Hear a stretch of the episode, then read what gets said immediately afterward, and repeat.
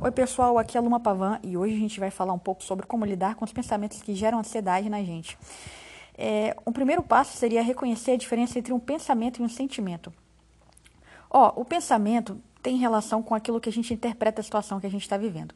Por exemplo, você chega em um local e você vê pessoas conversando umas com as outras, cochichando, falando baixo, sorrindo, olhando para você, cochichando novamente. Se você interpretar que essas pessoas estão falando de você, você provavelmente vai vai ter um sentimento de ansiedade, um sentimento de desconforto com essa situação. Mas, se você pensar que essas pessoas já estavam conversando antes de você chegar e que provavelmente não tem relação alguma com você, elas estão simplesmente conversando de alguma outra situação, alguma coisa engraçada que elas viveram, você vai ter um sentimento de indiferença sobre aquilo e, e, e talvez você ache até engraçado a maneira que essas pessoas estão se comunicando ali. E aí você vai não vai ter aquele sentimento ruim mais. Então o que, que mudou? A situação mudou? A realidade mudou? Não. O fato ali é o mesmo. Só a maneira que você interpretou aquele fato que mudou. Por isso a gente consegue chegar na conclusão que os nossos pensamentos têm o poder de gerar sentimentos na gente. Aquilo que a gente pensa tem influência naquilo que a gente sente. Então é muito importante que a gente distinga pensamentos de fatos. Então, pessoal, é, em vez da gente, da gente tentar julgar os nossos sentimentos e achar que o sentimento é bom ou ruim, a gente deve daqui para frente julgar os nossos pensamentos. A gente deve fazer uma análise de custo-benefício. A gente deve procurar provas a favor, prova contrária àquilo que a gente está pensando. Porque conforme a gente pensa, isso é o que vai determinar o que a gente vai viver. Eu gosto muito de um versículo da Bíblia que fala que sobre todas as coisas que a gente tem que cuidar, a gente tem que cuidar dos nossos pensamentos, porque a nossa vida depende disso. Está lá em Provérbios.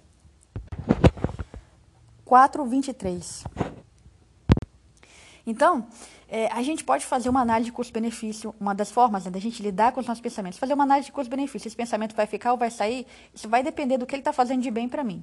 Se, por exemplo, você tem um, um, pensamento que você precisa da aprovação das pessoas, é, qual é o custo de você pensar dessa maneira? Bom, um custo de pensar dessa maneira vai fazer você ficar ansioso e tímido diante das pessoas, vai diminuir sua autoestima, por quê? Porque você vai precisar de conquistar a aprovação das pessoas e você vai deixar de ser quem você realmente é, você simplesmente vai tentar se amoldar ao que você acha que os outros querem que você seja.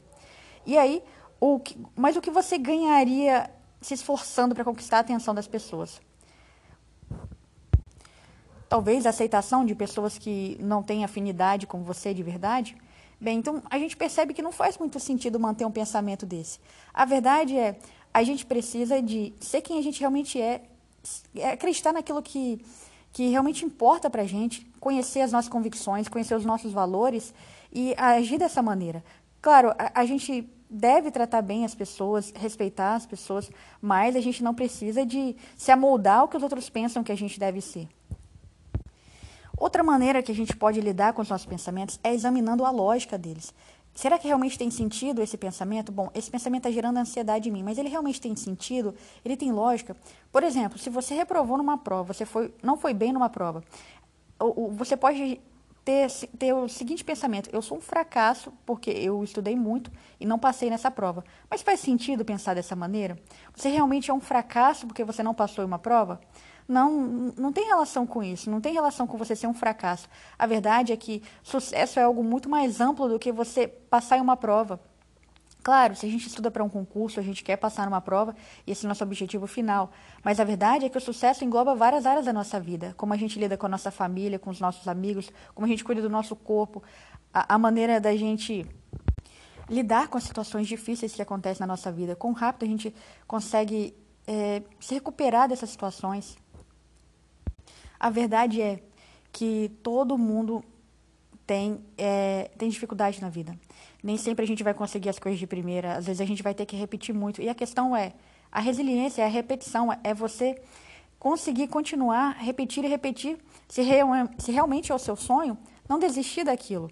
E o sucesso tem muito mais relação com isso. Se você procurar a vida das pessoas de sucesso, você vai ver que elas falharam muitas vezes e a questão é, não é a você conseguir de primeira. Esse não é o ponto. O ponto é você ter a persistência para você conquistar o seu sonho. E isso sim é que vai te fazer uma pessoa de sucesso. É no fim da sua vida, você persistiu naquilo que você realmente acreditava, como que as pessoas que você ama vão olhar para você. Então, quando a gente se concentra nisso, a gente vê que o sucesso ele não tem relação com um, uma falha, um problema do momento na nossa vida. E se é algo que a gente tem que mudar, a gente vai mudar. Então a gente analisa isso, sempre pensa, tem algo que eu posso fazer nessa situação? Se tem algo, eu faço. Se não, é só continuar.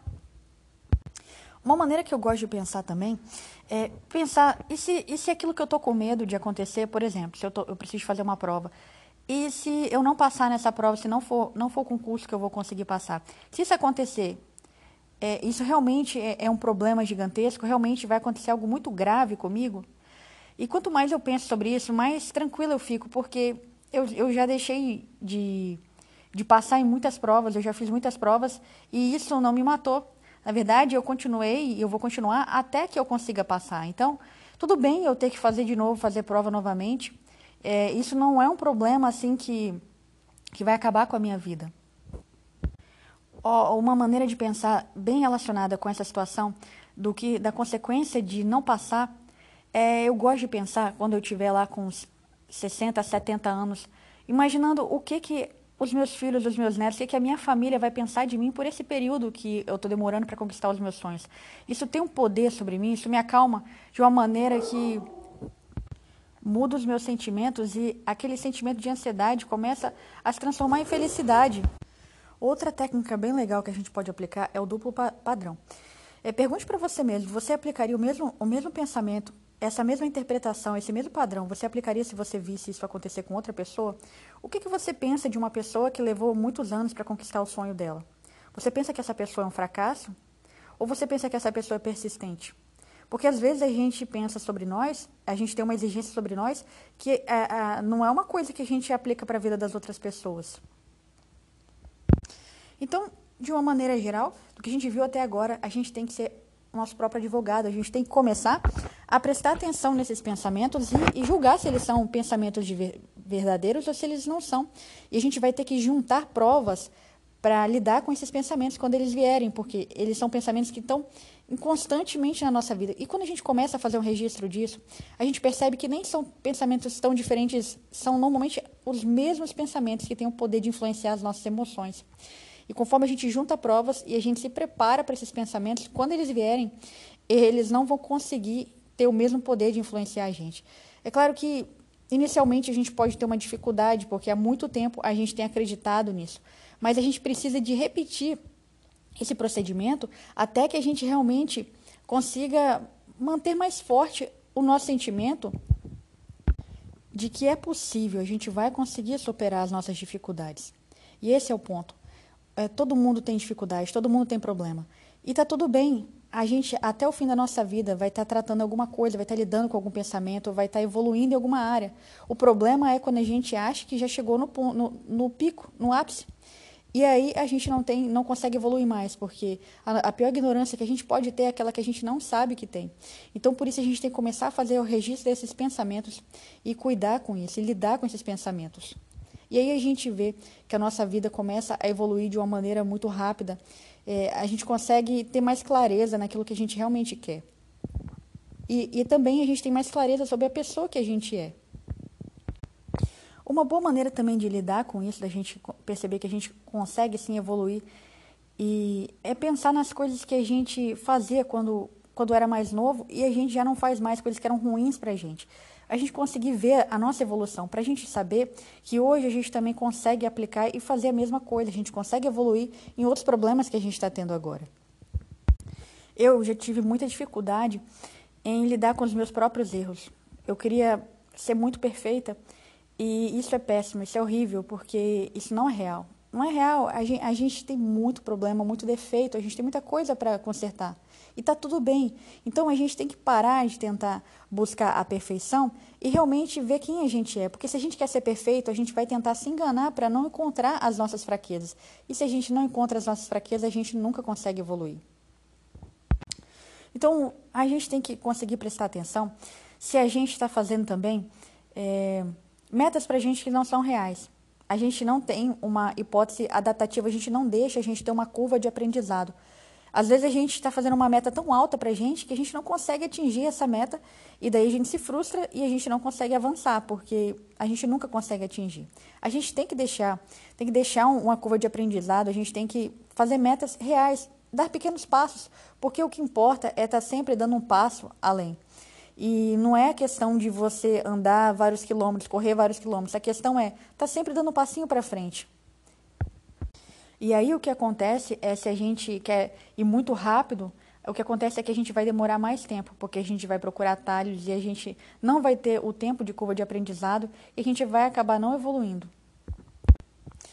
Ó, outra maneira da gente lidar com os nossos pensamentos de ansiedade, de medo do nosso futuro, é pensar na gente fazendo aquela situação e vencendo, superando aquela situação, sendo vitorioso. Por exemplo, se o seu medo é fazer uma prova, se imagina fazendo aquela prova e conseguindo fazer uma boa prova. Sabe, eu, eu sei que é difícil às vezes, porque é, você sabe que tem muita coisa ainda que você precisa de aprender, muitos detalhes que você não sabe, mas a gente tem que ter metas reais. A gente tem que pensar assim, não, eu quero estar tá tranquila naquele dia de prova, eu quero conseguir atingir determinada pontuação que você já vem fazendo. Então, procurar esses indicadores, esses, esses índices que você já tem no seu dia a dia e projetar isso. É, eu sei que é difícil, a gente nunca vai conseguir dizer assim, não, vai ser tal prova, vai, eu vou atingir tal resultado. A gente não tem o controle sobre o resultado, mas a gente tem o controle sobre as nossas atitudes, sobre os nossos pensamentos. Então, é nisso que a gente tem que se concentrar. A gente não tem que ter o controle de tudo. A gente não precisa de ter o controle de tudo na nossa vida. Isso não é real. A gente nunca vai ter o controle de tudo. Então, a gente tem que se concentrar só no que a gente pode fazer e, e ficar feliz, ficar tranquilo com isso. Abandonar essa necessidade de controle. E praticar essa, essa imagem que a gente tem medo. A gente tem que pensar várias e várias vezes. Você pode ter certeza que se você continuar pensando, se imaginando fazendo aquela determinada coisa que você tem medo, essa ansiedade vai diminuir até que vai chegar ao ponto de você ir lá fazer. E aí, quanto mais você repete, quanto mais você avança sobre esse seu medo, menor ele fica, porque você ensina para o seu cérebro que não é perigoso, isso não é um perigo. Mas quanto mais a gente tenta evitar pensar naquelas coisas que nos assustam, ou até fazer aquelas coisas que nos assustam, a gente ensina o contrário para o nosso cérebro. A gente ensina que aquilo é perigoso, portanto, a gente tem que se afastar. Então, a gente pode concluir é, a maneira da gente lidar com os nossos pensamentos é pensar que a gente tem que estar sempre dando um passo para frente. E sequência não é, é, não é a mesma coisa que evolução. O que isso quer dizer? Quer dizer que se algum dia você teve medo, se algum dia você sentiu que foi mais difícil para você, tudo bem, com todo mundo é assim. O que importa é você está evoluindo, você está dando um passo para frente. E essa é a questão. A gente tem que se concentrar nisso.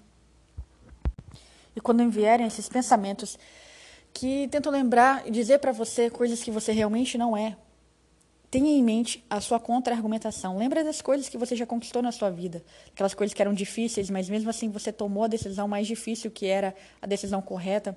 A, as suas pequenas conquistas diárias ou as suas grandes conquistas. Tenha a sua lista de quem você é, a sua lista de vitórias sempre muito fresca na sua mente, porque mais cedo ou mais tarde você vai precisar disso. Então a gente tem que estar preparado para esse momento. Outra forma da gente, da gente saber lidar com os nossos pensamentos é entender que os nossos pensamentos não significam atitudes. Não é porque você pensou determinada coisa que você vai praticar aquela coisa. Então, a gente não precisa de ter medo desse pensamento. Às vezes a gente tem alguns, alguns pensamentos errados, assim, para aquilo que a gente realmente acredita de, que acha ser bom para nossa vida e para a vida das pessoas que a gente ama. Isso não significa que a gente a gente está fazendo algo terrível por ter aquele pensamento. A gente tem que conseguir distinguir muito bem o que, que é um pensamento de uma atitude. Não é porque você está pensando algo que você vai executar essa tal coisa. Então, vários e vários pensamentos vão correr na nossa mente durante o dia. A questão é, o que eu vou fazer com isso? Se eu entendo que isso é um pensamento que é algo que não condiz com os meus princípios, com os meus valores, eu simplesmente vou julgar esse pensamento. Ele não é um pensamento conforme aquilo que eu acredito, conforme aquilo que eu, que eu penso ser bom para a minha vida, para minha família, para os meus amigos. Então, eu não vou pôr em prática esse pensamento. E simples assim. Não importa se ele está ali, não importa de onde ele veio, não importa é, para onde ele vai. O que interessa é eu tenho que saber quem eu sou, olhar para dentro de mim para saber quais são os meus valores, meus princípios, julgar esse pensamento, falar simplesmente é bom para mim, não é bom para mim. Se ele voltar, problema é dele, você não vai fazer nada com ele, você simplesmente vai dizer para todas as vezes que ele vier, você vai dizer: "Não, não é o que eu penso para mim". Você vai sempre fechar a porta para esse pensamento e você nunca vai executar essa atividade. E simples assim, você vai conseguir encontrar paz com esse pensamento.